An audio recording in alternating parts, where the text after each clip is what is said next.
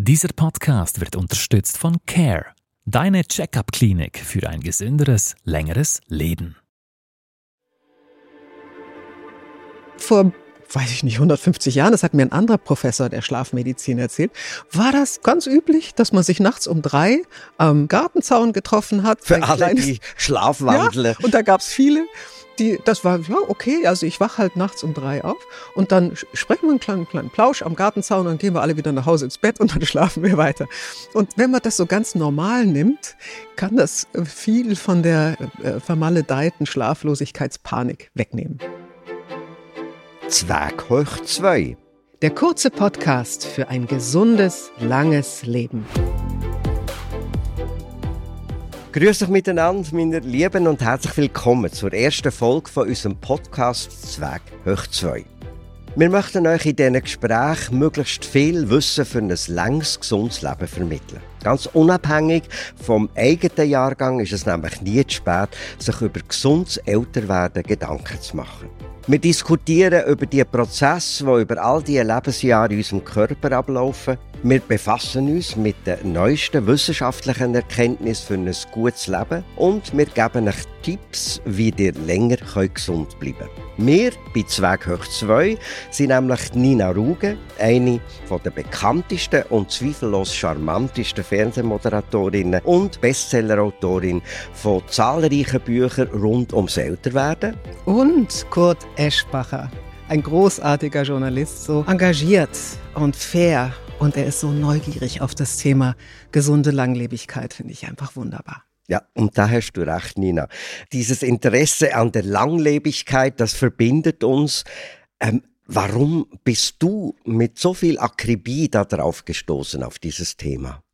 Ich habe Biologie studiert, aber die jüngsten Erkenntnisse der Molekularbiologie, oh Gott, nicht erschrecken, ja, und der Biochemie, die sind so unglaublich faszinierend, was in unserem Körper passiert ab dem 25. Lebensjahr. So ganz langsam, schleichend, was uns dann so ab 60, 65, wo ich jetzt bin und du, Kurt, ja Schon auch, drüber. Da sind dann die Alterskrankheiten vor der Tür. Was passiert da und was können wir dagegen tun? Das fasziniert mich unendlich seit fünf Jahren und ich möchte versuchen, möglichst vielen Menschen davon auch mitzuteilen. Siehst du dann das Alter als Krankheit, Nina? In gewisser Weise ja. Wenn wir uns im Detail diese hochspannende Zellintelligenz betrachten, die dann so aus ihrem unglaublichen Tanz der Moleküle zu so einem Stolpergang degeneriert im Laufe der Jahre, dann muss man wirklich sagen, ab einem gewissen Alter kommen mit den Alterskrankheiten die Krankheiten. Und deshalb ist Altern in gewisser Weise, körperlich gesehen zumindest, nicht psychisch, eine Krankheit. Mhm. Du sprichst auch davon, dass Altern heilbar ist. Also das macht mir ein bisschen Angst. Machen wir etwas falsch, wenn wir älter werden? Oder was steckt hinter dieser Aussage? Ja, es ist vielleicht ein bisschen plakativ formuliert. Aber wenn man sich bewusst macht, nimm mal an, man könnte unsere Alterskrankheiten komplett heilen. Also nehmen wir Herz-Kreislauf-Erkrankungen oder Krebs. Wir sind ja schon sehr weit in der Krebsforschung etc., aber noch längst nicht so weit. Also, wenn wir alle Herz-Kreislauf-Erkrankungen und alle Krebserkrankungen heilen könnten, dann könnten wir unserem Leben sieben gesunde Jahre mehr schenken. Innerhalb der Lebensspanne. Das heißt, wenn ich jetzt 90 würde, dann hätte ich sieben Jahre weniger Siechtum am Ende meines Lebens mit Herz-Kreislauf-Schlaganfall, Krebs oder so.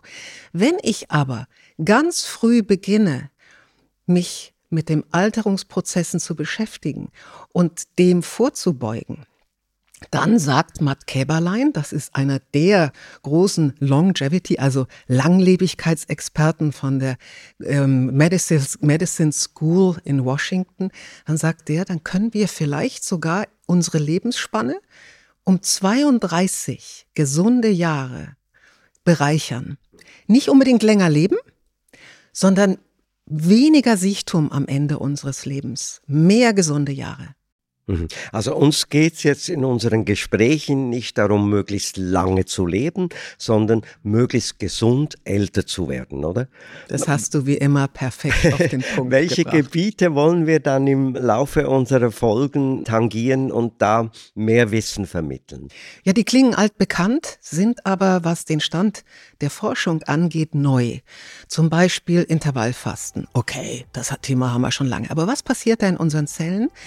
Was kann vielleicht das eine Fasten das Heilfasten besser als das andere, das Intervallfasten? Oder sollten wir vielleicht einfach nur weniger essen? Ich werde jetzt nicht alle sechs Folgen vorstellen, aber zum Beispiel auch das Thema Bewegung. Ja, wir wissen alle, wir müssen mehr tun. Aber was passiert da in unseren Zellen und welche Bewegungsarten, Ausdauersport oder Kraftsport sind wirklich mit zunehmendem Alter, in welcher Kombination wirklich elementar wichtig, um gesund älter zu werden? Oder Kälte, Hitze spielt eine Riesenrolle. Oder Gemüse. Warum sind Gemüse so unendlich hilfreich für ein gesundes, langes Leben? Was passiert da auch wiederum in unseren Zellen? Heute befassen wir uns mit Schlaf, Nina, und wir haben eigentlich für jede Folge einen Experten, der uns da ein bisschen auch noch vom aktuellen wissenschaftlichen Wissen her informiert. Wer ist das diesmal? Er ist wirklich eine Kapazität. Er ist Professor für Schlafmedizin an der Universität in Zürich, heißt Professor Christian Baumann. Und äh, auch über ihn habe ich nochmal mein eigenes Wissen wirklich vertiefen können. Hast du Schlafprobleme? Eher im Gegenteil. Ich hatte immer viel zu wenig Schlaf, weil ich so viel gearbeitet habe. Ich habe viele Jahre, vielleicht so vier, fünf Stunden pro Nacht geschlafen, was mich wirklich fertig gemacht hat. Äh, heute merke ich, seit ich so ein, einen Ring trage zur Schlafmessung, ja, der, der nimmt alles Mögliche auf, äh, Blutdruck und, aber sagt dir auch, welche Schlafphasen hatte ich in der Nacht, der sagt mir, ich hätte immer wahnsinnig wenig Tiefschlaf. Und seitdem sage ich mir, habe ich eigentlich ein Schlafproblem? Ich merke es ja gar nicht so sehr. Also manchmal kann Messen einen auch wirklich ein bisschen irritieren. Und dazu wird auch der Professor Baumann gleich noch was sagen. Es würde mich interessieren, wieso brauchen wir denn überhaupt Schlaf? Also, wenn einem die Dimension des Schlafes bewusst wird, da muss man wirklich sagen, wir gehen alle sträflich mit dem Bewusstsein unseres Lebenselixiers Schlaf um. Ohne Schlaf sterben wir so schnell. Das ist eine Foltermethode. Wir brauchen Schlaf, nicht nur wir, sondern auch Quallen, sondern auch Fadenwürmer etc. Und Professor Baumann klärt uns auf. Ja, Sie haben völlig recht, von der Fruchtfliege bis zum Elefanten, alle schlafen. Und das zeigt, dass der Schlaf wirklich wichtig ist zum Leben, zum Überleben. Und wir haben heute schon viele Ideen über die Funktion des Schlafs. Ich bin mir sicher, dass wir noch nicht alle kennen, aber wir wissen, dass der Schlaf dazu dient, dass wir Energiespeicher wieder auffüllen können. Der Schlaf dient dazu, dass wir lernen können. Das ist ein ganz entscheidender Faktor des Schlafs. Der Schlaf räumt auch unser Gehirn auf. Man kann sich das gut vorstellen. Am Tag wird gearbeitet, auch im Gehirn. Da werden ganz viele unzählige Verbindungen geschaffen. Das gibt ein riesiges Durcheinander und im Schlaf werden dann diejenigen Verbindungen, die wichtig sind, werden gestärkt und die anderen werden wieder gekappt. Und eine weitere Funktion des Schlafs ist, dass auch Abbauprodukte, die anfallen während der Arbeit im Gehirn, die werden ausgeschafft sozusagen, die werden abgeführt. Also der Schlaf ist auch der Hausmeister des Gehirns der Hausmeister des Gehirns. Das ist eine großartige Aussage. Dann ähm, frage ich mich dann, was passiert dann mit einem, wenn man nicht genug schläft? Macht das krank? Ja, ähm, wir müssen befürchten, dass das sogar richtig krank machen kann. Nehmen wir nur mal das Beispiel Müllabfuhr. Er hat ja gerade gesagt, der Professor Baumann, also da wird ja ganz viel rausgeschafft. Wenn man sich äh, zellbiologisch, und da sind wir bei den neuesten Forschungsergebnissen, wenn man sich anschaut, was im Schlaf in unserem Gehirn rein physisch passiert, es schrumpft. Es schrumpft um circa 60 Prozent. Es wird ganz viel Raum geschaffen. Und wofür gibt's diesen tollen Raum? Dass durchgespült wird. Wir haben die sogenannte Glymphe im Gehirn. Die ist noch gar nicht so lange bekannt. Seit 12, 13 Jahren kennt man sie. Das ist etwas anderes als die Lymphe, die ja in unserem ganzen Körper zirkuliert. Und die ist dazu da, Endprodukte die im Gehirn nicht gebraucht werden, rauszutransportieren. Unter anderem auch Beta-Amyloide. Vielleicht hat der eine oder andere schon davon gehört. Das sind diese Spaltprodukte, die sich zusammenballen können und die Plaque bilden können im Gehirn, sprich Alzheimer-Demenz. Also allein das Schrumpfen des Gehirns und das glymphatische Ausspülen bringt schon unendlich viel für die Prophylaxe von Krankheiten. Aber Professor Baumann hat da noch ein bisschen mehr, was da passieren kann, wenn wir nicht genug schlafen. Das sind Herz-Kreislauf-Erkrankungen, das sind Stoffwechselerkrankungen, wie zum Beispiel die Zuckerkrankheit, Diabetes, neurodegenerative Erkrankungen wie Parkinson und Alzheimer. Das sind aber auch immunvermittelte Erkrankungen, Krebserkrankungen. All diese Erkrankungen können grundsätzlich mit einem höheren Risiko auftreten bei schlechtem Schlaf. Ich fand auch das Thema Krebserkrankungen, ich habe mich äh, gefragt, Krebserkrankungen durch zu wenig Schlaf. Neueste Studien zeigen, dass im Schlaf, in bestimmten Schlafphasen, die DNA-Reparatur stärker läuft, besonders stark läuft. Das heißt, das war es war für mich auch eine irrsinnige Erkenntnis. Wir haben in jeder Zelle unseres Körpers, und wir haben ja Milliarden, haben wir pro Tag 10.000 Schäden. Und die werden von einem super System der Reparatur wieder geheilt. Je älter wir werden, desto schlechter läuft dieses System. Im Schlaf wird dieses System besonders stark angekurbelt.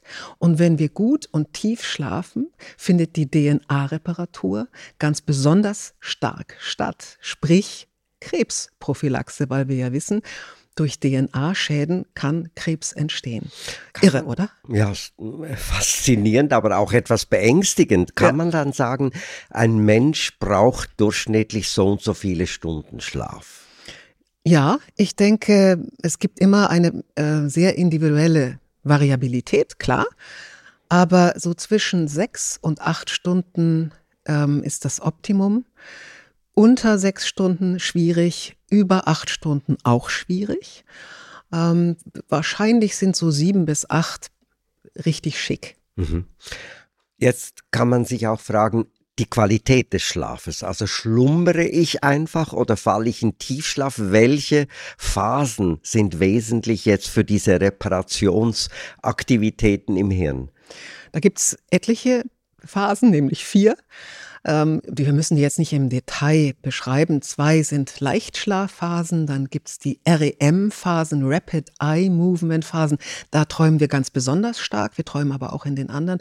Aber da geht der Puls hoch und äh, da bewegen wir uns unter anderem, wenn's der ein oder andere zumindest, ähm, im Schlaf. Und die Atmung wird, die Atemfrequenz geht hoch. Und dann gibt's noch den Tiefschlaf.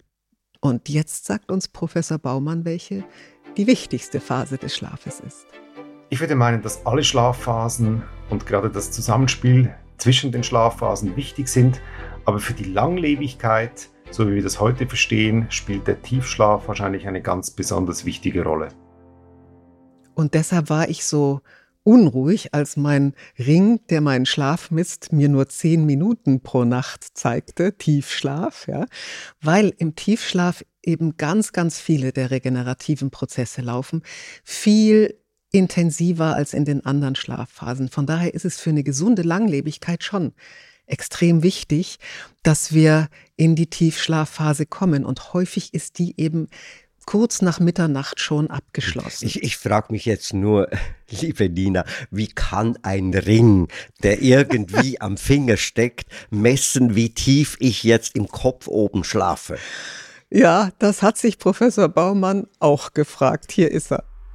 Einen Hinweis geben die schon, das ist richtig. Allerdings, es ersetzt halt eben nicht die sogenannte Hirnstromkurve, weil um den Tiefschlaf sauber feststellen zu können, müssten wir gucken, wie äh, ist die Hirnaktivität, wie ist die Hirnstromkurve und da sieht man im Tiefschlaf diese großen, langsamen Wellen, die man messen kann und das kriegt man eben mit einem Armband oder mit einem Ring oder einem iPhone, einer App, das kriegt man so nicht hin.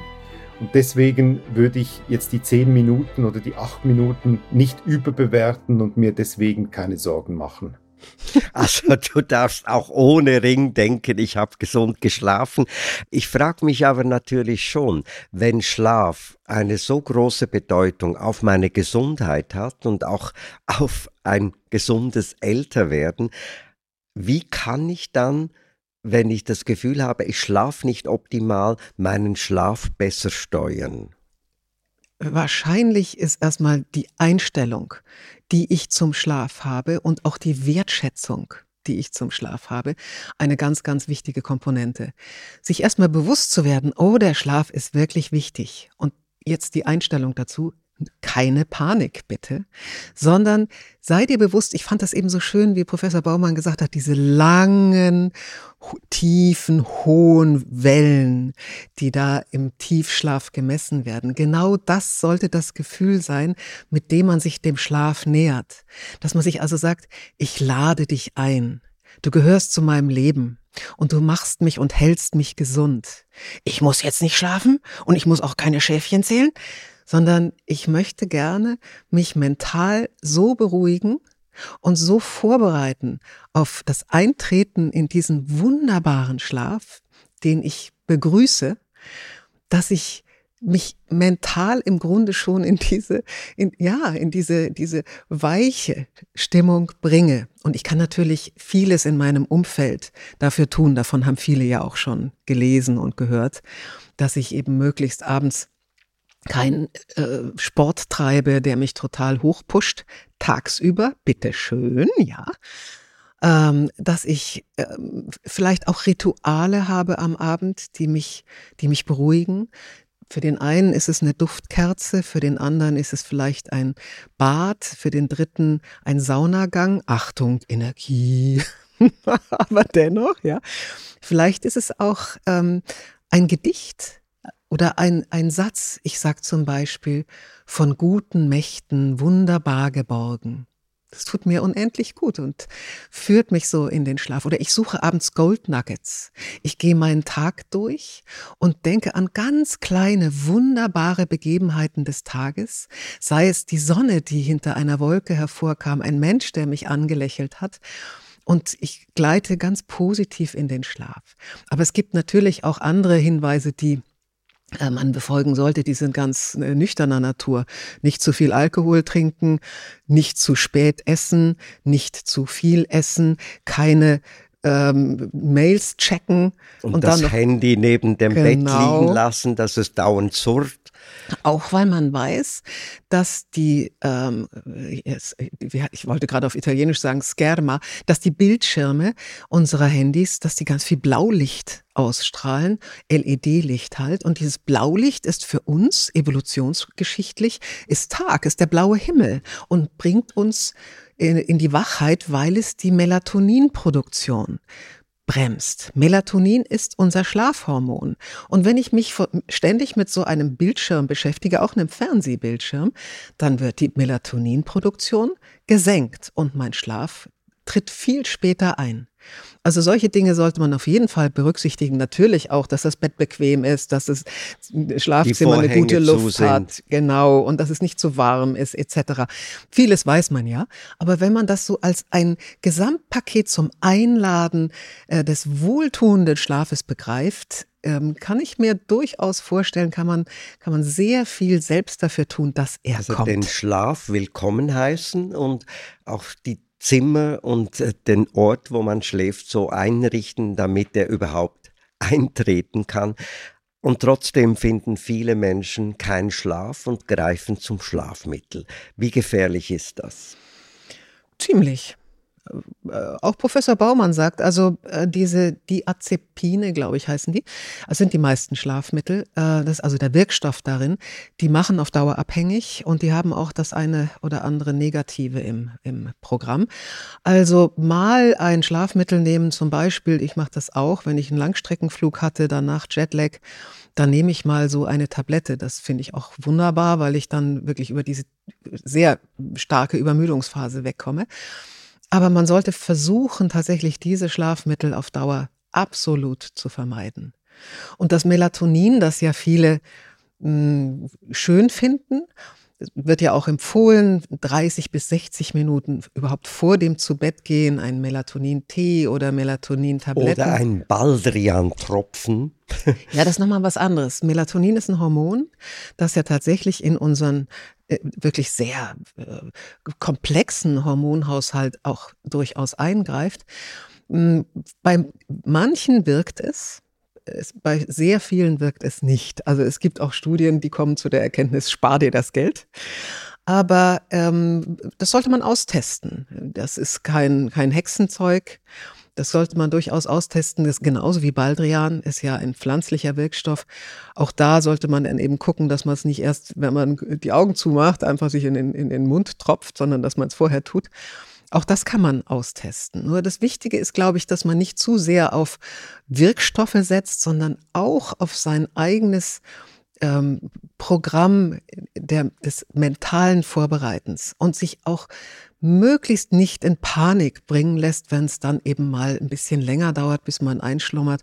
Ich habe zum Beispiel ein kleines Kaninchen aus Stoff, das, das, das kuschle ich dann immer in meinen Arm und sag mir so, und wenn wir jetzt nicht schlafen, dann kuscheln wir ja noch ein bisschen. Das klingt jetzt ein bisschen albern, ja. Aber es sind alles ähm, so liebevolle Gesten mir selbst und dem Schlaf gegenüber, dass ich ihm eben nicht erzwingen will. Mhm. Es gibt ja auch sehr viele Menschen, die unter Schlafapnoe äh, leiden und das ist glaube ich, wirklich etwas, das diese einzelnen Schlafphasen sehr stark stört, oder? Das kann auch gefährlich werden.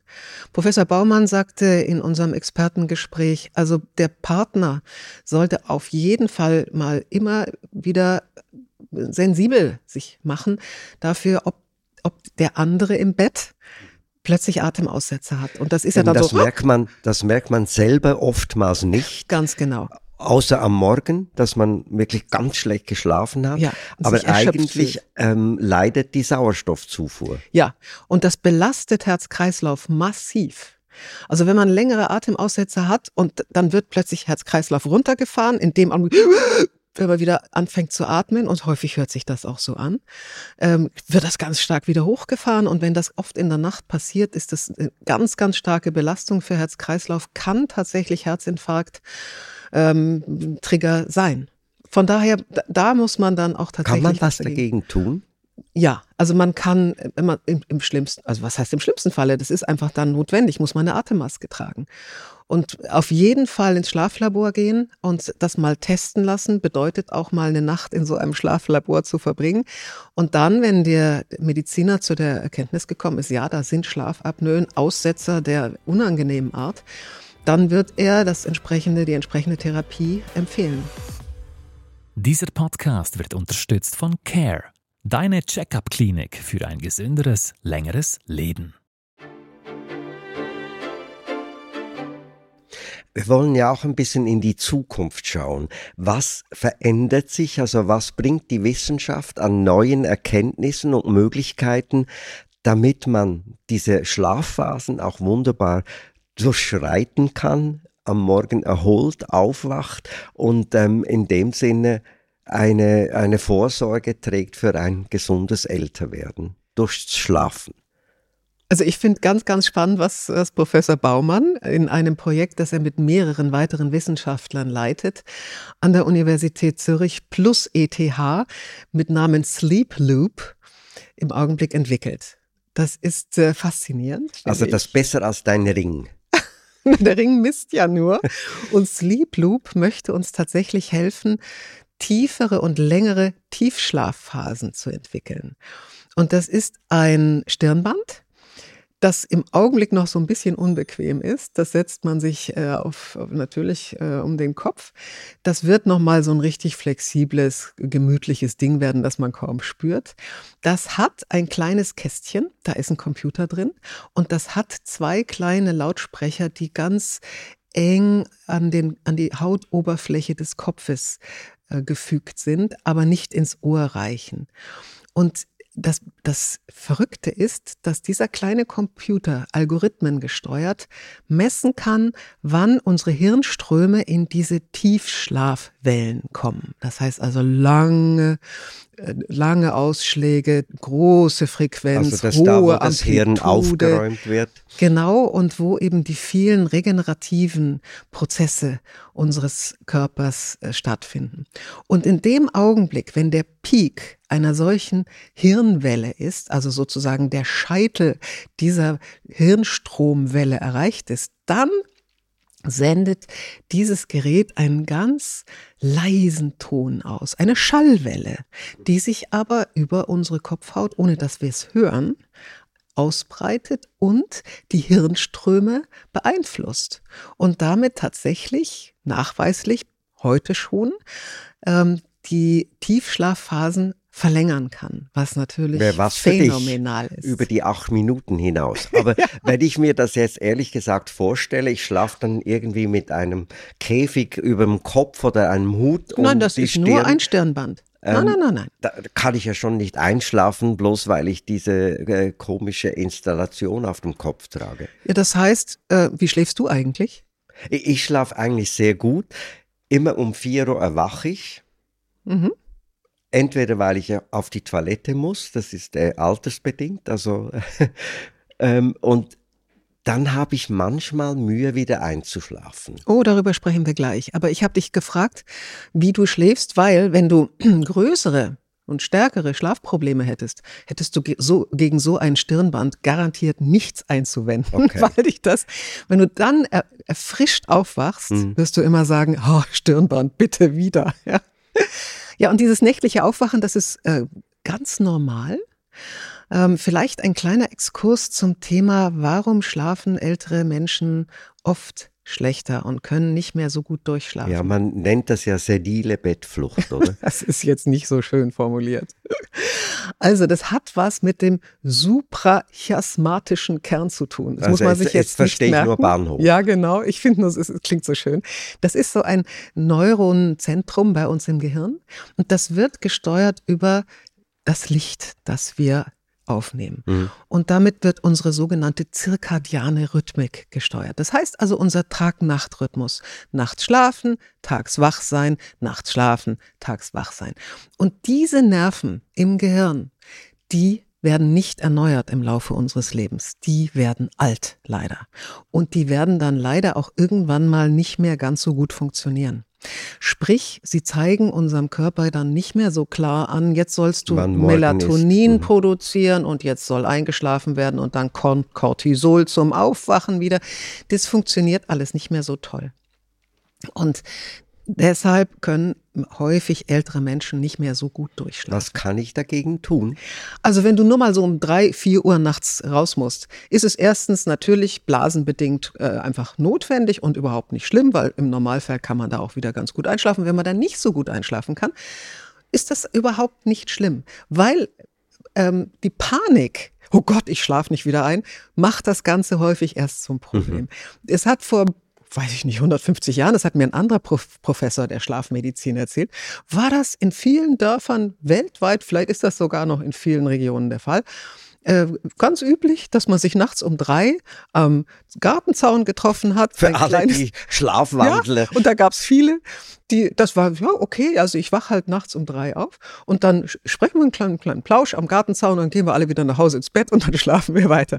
Und wenn man das so ganz normal nimmt, kann das äh, viel von der äh, vermaledeiten Schlaflosigkeitspanik wegnehmen. Also ich ähm, mache in Zukunft meine äh, Treppenhausgespräche um drei Uhr morgens und gehe dann wieder mit schlurfendem Schritt ins Bett zurück und kann dann weiter schlafen. Ich würde gerne noch einmal zusammenfassend ähm, dich bitten, mir klar zu machen, was bedeutet Schlaf und wie kann ich unter möglichst äh, perfekten Umständen so viel Ruhe finden, dass mir der Schlaf hilft, auch im Alter vielleicht sogar Krankheiten zu vermeiden. Also du möchtest gerne eine Zusammenfassung all dessen, was wir jetzt diskutiert haben. Dann würde ich gerne noch einbauen den Power Nap. weil der für Menschen, die älter werden, nicht mehr so gut schlafen können, ähm, häufig zumindest eine kleine Entlastung bringt.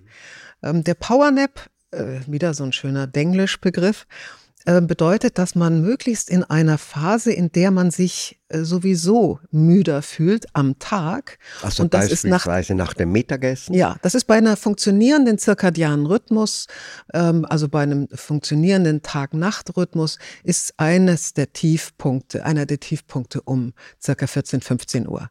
Sich da hinlegen und sich tiefen entspannen und in die ersten zwei Schlafphasen kommen, in die ersten entspannenden Fla Schlafphasen kommen. Das ist dann meistens nicht der REM-Schlaf und auch nicht der Tiefschlaf. Dann kann man vieles schon, was an regenerativen Prozessen passiert, durchaus schon mal anschieben. Man sollte aber nicht in die Tiefschlafphasen kommen, weil man dann extrem schwer wieder hochkommt. Das also heißt, man muss es zeitlich beschränken. Ja, you are so right, um wieder Denglisch zu sprechen. 20 bis 30 Minuten maximal. Und wie schafft man das mit dem Wecker oder ähm, geht das auch manchmal sogar automatisch? Ja, also das geht bei vielen, die das regelmäßig machen, automatisch. Aber zum Beispiel, ich glaube, das war Churchill oder Kennedy, John F. Kennedy, die das äh, machten, die haben sich einfach hingelegt, haben einen Kugelschreiber in die Hand genommen oder einen Schlüsselbund und in dem Augenblick, wo sie sich so tief entspannen, weil bei den Tiefschlafphasen ist die Muskelrelaxation, ist der Blutdruck niedriger, ist die Atemfrequenz niedriger, dann fällt einem der Schlüssel aus der Hand und man wacht auf. Das ist auch eine Möglichkeit. Churchill war berühmt für ja. seine Schläfchen, ja. auch während langweiligen Sitzungen. Ja, und bei älteren Menschen empfiehlt man sogar, weil bei denen eben der Tag-Nacht-Rhythmus so durcheinander kommen kann, dass sie auch vormittags so eine Phase haben, wo sie wirklich tief äh, müde sind, dass sie dem nachgeben und dann vormittags ein Powernap machen, aber nur für 20 Minuten und dann bitteschön wieder äh, joggen. Ich habe gelernt, dass Schlaf etwas ganz Wesentliches ist, um möglichst gesund älter zu werden. Und ähm, ich möchte jetzt von dir noch einmal hören, ähm, wie kann ich dafür sorgen, dass das da auch wirklich passiert? Ich denke, das Wichtigste, das kann ich auch aus eigener Erfahrung sagen, aber das sagen auch die Schlafmediziner, um dann, wenn der Schlaf nicht mehr so selbstverständlich kommt wie bei einem sechsjährigen Kind, äh, das Wichtigste, was man tun kann, ist, sich der, des Wertes des Schlafes bewusst zu werden, ohne Panik. Also zu sagen, Schlaf, du bist mein so unglaublich wichtiger Bruder, der mir hilft, in der Nacht zu regenerieren und ich lade dich ein. Also die mentale Haltung, den Schlaf sich zum Freund zu machen, ist eine große Voraussetzung für guten Schlaf. Und sich dann für diesen Freund vorzubereiten und zu wissen, okay, fettes Essen am Abend spät, Kühlschrankbesuche mache ich nicht ähm, vielleicht auch noch äh, eine, eine, Flasche Rotwein trinken, mache ich nicht. Vielleicht äh, noch einen spannenden Krimi im Fernsehen gucken, mache ich nicht. Nein, ich tue alles, um meinen großen Bruder Schlaf einzuladen. Und das sind natürlich entspannende, schöne Dinge, die für jeden etwas anderes sind. Kann auch eine wunderbare Musik sein, kann klassische Musik sein, kann Lounge-Musik sein, was auch immer. Also sich wirklich ein kleines individuelles Programm zusammenzustellen. Und wer mag, kann es mal mit Baldrian und Melatonin versuchen, ähm, aber eben den Schlaf wertschätzen und sich seiner Bedeutung bewusst sein. Und wir sagen das nicht esoterisch, sondern wir sagen das ganz spezifisch gesundheitsausgerichtet, denn der Schlaf ist für die Gesundheit ein wesentlicher Schlüssel ist äh, lebensnotwendig. Und ich habe es ja schon gesagt, es ist eine Foltermethode, die Menschen alle zwei Stunden aufzuwecken. Die überlegen das nicht lange. Also während des Schlafes ist nach neuesten zellbiologischen Erkenntnissen so viel an Zellreinigung, an Energieproduktion. Unsere Zellkraftwerke produzieren unsere Kleinstbatterien, das ATP im Schlaf. Dann die Reparierung, die Reparatur unserer DNA, unsere Erbsubstanz, das Ausspülen all der Dinge, die wir nicht gebrauchen können, vor allem der Vorläuferwirkstoffe für Demenz, so vieles, ähm, was auch unser Immunsystem kräftigt, geschieht im Schlaf. Und dann kommen die ganzen neuronalen Dinge noch dazu. Die ganzen Erlebnisse werden verarbeitet. Das Nicht-Wichtige wird rausgetan. Das Wichtige wird gespeichert etc.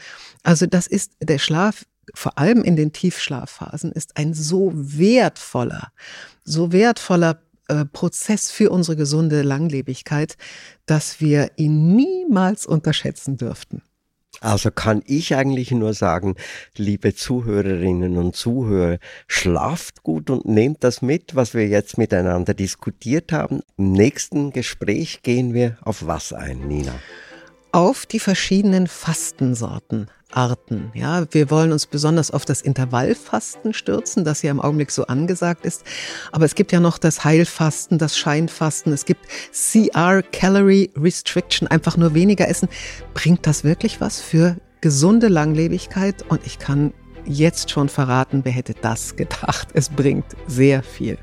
Also bleiben Sie dran. Wir freuen uns, wenn wir Sie wieder begrüßen dürfen in unserem nächsten Gespräch über gesundes und in dem Sinne auch glückliches Älterwerden mit Nina und mir, Kurt Eschbach. Kurt, danke für dein Interesse.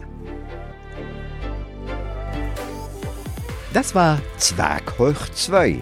Wenn Ihnen unsere Gespräche und Tipps gefallen haben, dann abonnieren Sie uns auf Spotify, Apple Podcasts oder überall, wo es Podcasts gibt. Die ganzen Folgen zum Anschauen finden Sie auch als Video auf YouTube, genauso die ausführlichen Experteninterviews. Alle weiterführenden Links und unseren Kontakt finden Sie in den Show Notes unter dieser Folge.